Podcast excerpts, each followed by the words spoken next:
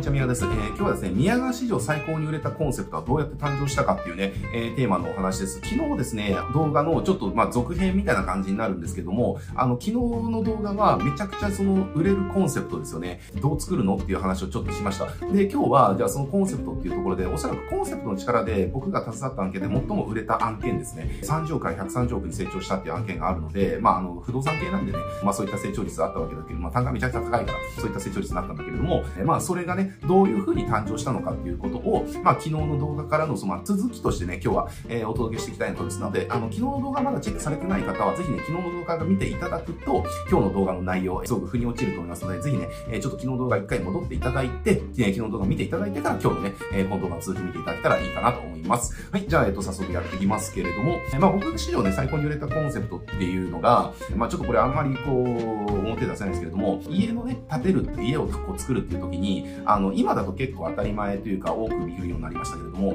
屋上全部が、えっ、ー、と、庭にできる、あ、その、建て方っていうのがあるんですよ。まあ、屋上の庭です屋上庭園みたいな感じで、そういうのがあるんですよね。だけど僕がコロナ県探査8年ぐらい前っていうのは、その、あんまりメジャーじゃなかった。あんまりメジャーじゃなくて、まあ結局、その、その時その不動産、まあハウスメーカーも、別にまあ依頼があったら、まあその屋上に庭を作るっていう、まあ家を建てるけれども、別にその、なんだろうな、自社のその主力商品としてすごいパッケージ化して売り出してたわけではなくて、まあお客さんが来たら、まあこういったのを作れますよみたいな感じで、まあやってたわけですよね。で、それでまあその、まあ割と強い、強いというか、強いハウスメーカーさんだったので、まあ年商130億ぐらいあったんですけど、まあ中堅な感じですね。地方都市で30億ぐらいのハウスメーカーっていうと。ただやっぱりそこで伸び悩んじゃったので、じゃあどうするかっていうところでね、まあ僕のところにじゃあなんかこう売れる広告とかなんか作れませんかみたいなところに来て、まあ携わってたわけですけれども、えー、ただ僕がその時言ったのは、結局そのハウスメーカーってなんか、あの、本当によくあるハウスメーカーなんですよ。あの、何でも作れますみたいな感じで、なんかこう特色があるわけでもないし、なんかある特色があるハウスメーカーってあるじゃないですか。なんかこ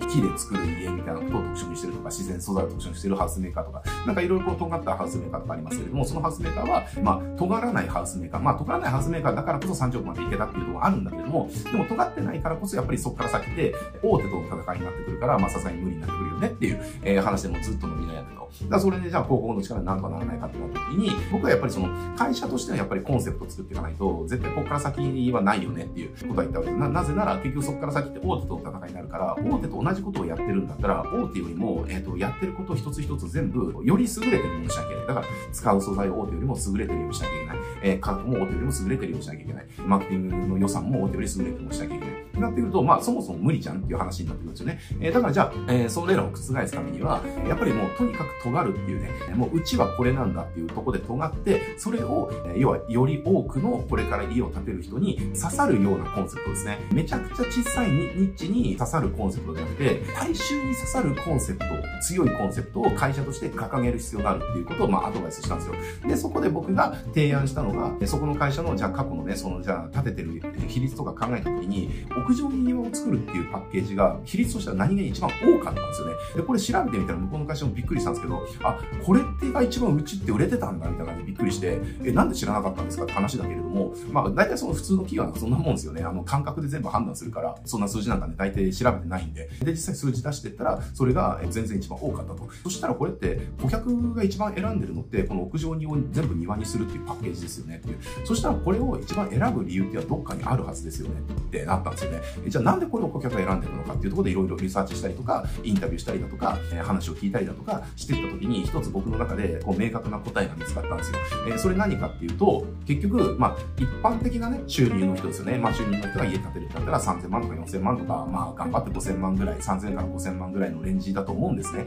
まあ、ももっと安い建てると、あとは2000万ぐらいとかね、1%とか、そういったのありますけれども、まあ、土地からちゃんと買って、いうものを建てるってなったら、やっぱり3000、4000万ぐらいが、まあ、大体の現実っていうのかな。まあ、もちろんこれ、地域によってね、その、土地の価格っていうのは違うんで、えー、ありますけれども、まあ僕そのクライアントはね、まあいわゆる地方都市ですね、あの平均的な地方都市を中心にやってるとこだったんでね、まあ大体3000からその、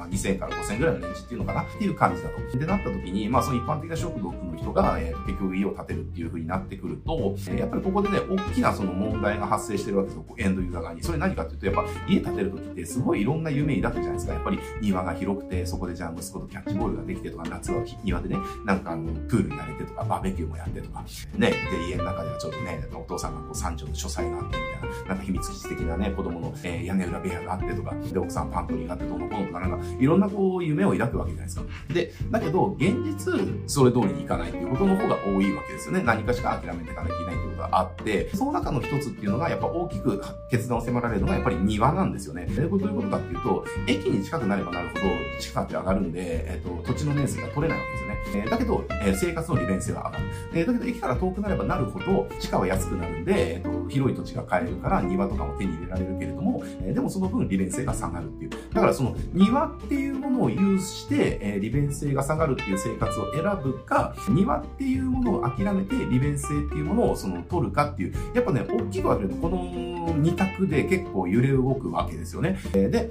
そうなった時に、この屋上の庭っていうのはまさに革命を起こすわけですよ。どういうことかっていうと、屋上に庭を作るので土地いらないですよね。だから、駅地下の物件で、要はその土地面積自体は、じゃあそのね、30坪ないぐらいの感じだ。30坪ないぐらいだったらね、駐車場1台作ったら、もうあと家作って庭の中がないですよね。もうほんとちっちゃななんか花植えるスペースとかないぐらいの土地の広さですよ。だから庭なんて持ってるのかなんだけれども、だけど、やっぱり家建てるとして、やっぱりそのね、こっちは子供が言ったら、じゃあ子供ね、夏プール入れてどうのこうのとか、バーベキューなんかちょっとやってどうのこうのとか、なんかやっぱ夢抱くわけじゃないですか。女性の方だったら、じゃあちょっと家庭菜園して、なんか自分で作ったじゃあナスをね、こう収穫してどうのこうのとか、なんかそういった夢描くわけですか。これをやっぱ通常であれば、利便性を取るんだったら諦めなきゃいけないんだけど、でも、利便性を取りながら、屋上に庭を作れたら、ね、仮にじゃあ、家のね、その、まあ、建物の、まあ、平米がじゃあ60平米だとしたら、そのまま屋上に60平米ある庭が作れるわけですよよね、っていう話。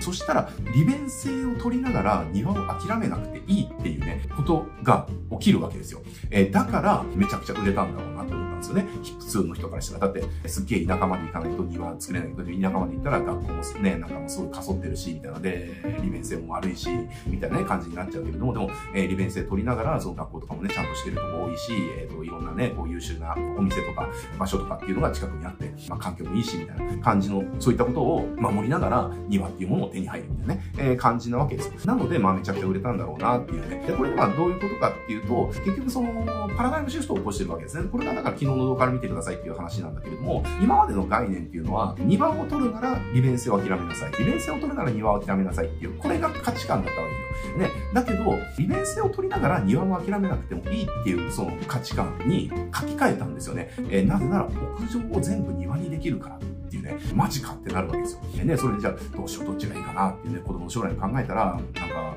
どっちなんだろうみたいな、まあ悩むわけですよね。でもその中に、いや、どっちも諦めなくていいんですよっていう風に言ったとしたら、えってなるわけですか。え、なんでですか？って、だって、ね、利便性取るんだったら土地狭くなるから庭諦めなきゃいけないし、庭を取るんだったら利便性悪くなるって、これもう絶対地下とか土地の核とかあるから、もうそれってしょうがないじゃないですかって、えなんで諦めなくていいんですか？って、なんで両方手に入るんですか？っていう、無理じゃないですか？っていう、えなったとしたら、え、だって屋上全部庭にできますもんって言ったら、え、マジで？っていう風になるわけですよね。ね。だからじゃあ、例えばこれ6畳のね、6畳、6畳、6畳、6畳とかで、まあ部屋が取れるんだったら、えー、じゃあ庭っていうのも合計24畳の庭が作れるとか、えー、っていうことがあるわけですね。まあそんだけのスペースあったら、まあね、ちょっとしたこともできるし、ね、簡単なバーベキューとか、まあ、よその、隣近所のあれもあるんで、バーベキューはちょっとあれかもしれないけれども、ね、夏プールにあるだとかね、えー、そういったこともできると。ね、お花見の季節は、なんか椅子出して、屋上からね、月見ながらお花見するとかね、えー、できるし、ね、場所によってはね、そこから花火大会の花火見えたりだとか、ね、自宅からビール飲み飲みながらね、花火見るとか、まあ、いろんなことができるわけですよね。めちゃくちゃいいじゃないですかっていう話で。なので、これは結局パラダイムシフトを起こして、需要を創造したんですよ。今までの需要っていうのは、庭は諦めて利便性を取るかっていう需要と、え、利便性を諦めて庭を取るかっていう需要、この、えー、大きな二択しかなかったんだけど、そこに庭も諦めずに利便性も諦めないっていう新しい第三の需要選択肢っていうのを作ることができたんですよね。え、だから、この会社っていうのはもう、会社自体のコンセプトをもう屋上に庭を作るハウスメーカーみたいなそのコンセプトにしちゃって、もうそれでも大ヒットしてったっていうのがね、経緯としてあります。これ昨日のね、動画でも言ってますけれども、その新しい需要を創造するっていうのがすごく大事なわけですよ。だから、これがじゃあ例えば、利便性を取って庭を諦めるっていうところに、なんとかちっちゃい庭を作るとかってやっちゃうと、まあ、今言っても、え、これ、このスペースの土があっても何すんのよみたいな話になったりとかね、えー、するわけですね。だけど、ね、もう全然違うわけじゃないですか。全然違う需要なわけじゃないですか。で、そうなっちゃうと、やっぱりもうその需要の先にいる商品を提供できる人っていうのは私たちしかいなくなるので、もう、もう選ばれ放題になってくる。なね、えー、ことになるわけです。